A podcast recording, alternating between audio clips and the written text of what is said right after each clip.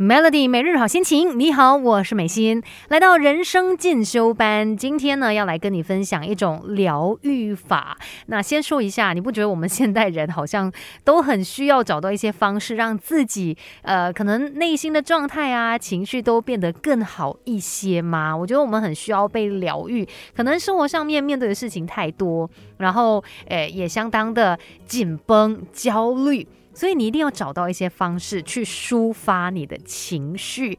那有很多不同的疗愈法，呃，可以治疗你嘛。像很多人也会说，哎，觉得心烦意躁的时候，不如啊尝试冥想吧。这几年冥想是非常流行的。那当然，很多人也从中找到了治愈他们自己的方式。不过我觉得，呃，不同的疗愈法可能也有针对的人群，不是每一个人都适用啦。像有一些人就是坐不下来，我自己好像也有一点点很难静静的坐下来。那不如你来尝试这一种疗愈方法吧，就是烹饪治疗 （Cooking Therapy）。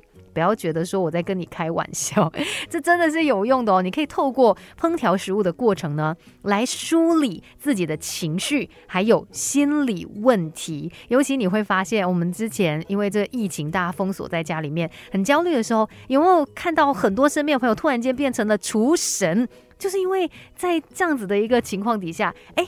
突然发现煮东西很疗愈耶，然后真的可以让整个人也更加的轻松。所以呢，我们来学一学烹饪治疗法吧。那要怎么样做？就算你是一个呃不懂得下厨的厨房小白，也可以来试一试的。稍后再告诉你，Melody。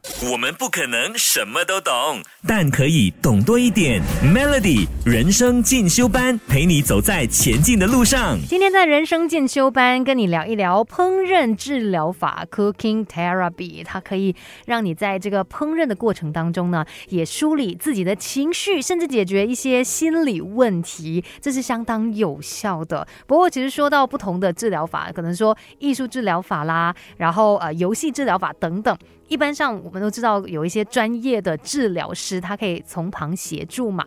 但是，呃，其实我们在家里面，如果真的没有办法找到这些治疗师啦，我觉得也可以自己来进行这样子的一个烹饪治疗法。只是说你需要拿捏到一些重点，那才不会让你在这个过程当中又添加更多的压力。就比如说很重要的一点哦，就是你要先从简单的食谱开始。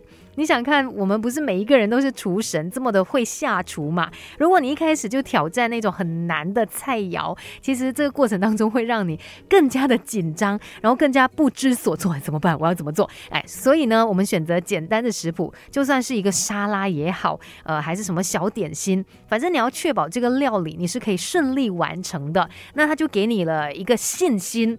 啊，好的开始就是成功的一半。再来呢，也要营造一个非常好的环境。就比如说，你要给自己有足够的时间，然后整个场景是很舒适的。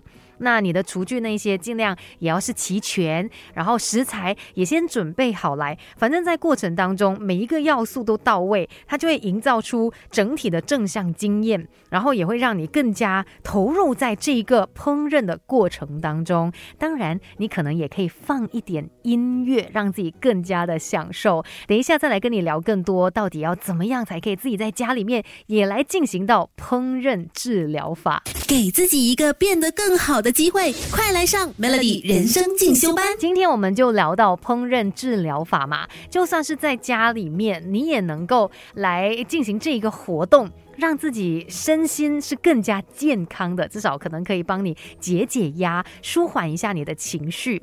那除了就是要从简单的食谱开始，然后营造一个呃比较好的一个呃下厨环境之外呢，你也可以播音乐来好好的享受。其实这个料理的过程，你不是在跟别人比赛嘛，你可以放松心情啊，听听歌，然后可能旋转一下，跳个舞之类的，来享受做菜的过程，把心情放得更加的轻松一点。而且也要提醒自己，就算我做失败了，那也不是什么特别糟糕的事。反正就算我们失败了，那再重来就好了。要灌输自己这样的一个想法啊，可能这次没有办法料理成功，没有关系，我们下一次再挑战啊。它只不过就是人生当中其中一餐而已。不要把它看得这么重。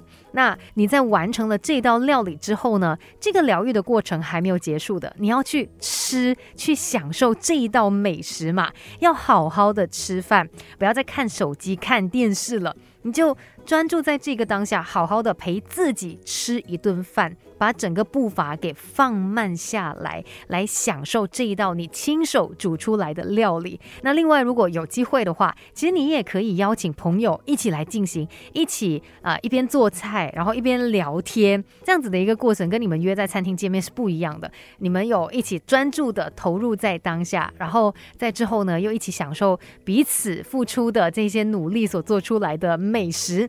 所以这个过程它是非常疗愈的。如果你最近真的觉得压力有点大，不要把下厨看成是这么可怕的一件事情吧。呃，播出可能半天的时间，周末的时候，呃，比较得空的时候，就来好好的煮一餐，享受那个过程，享受自己努力付出的结果。今天的人生进修班就跟你介绍 Cooking Therapy 烹饪治疗法，就聊到这边，继续守着 Melody。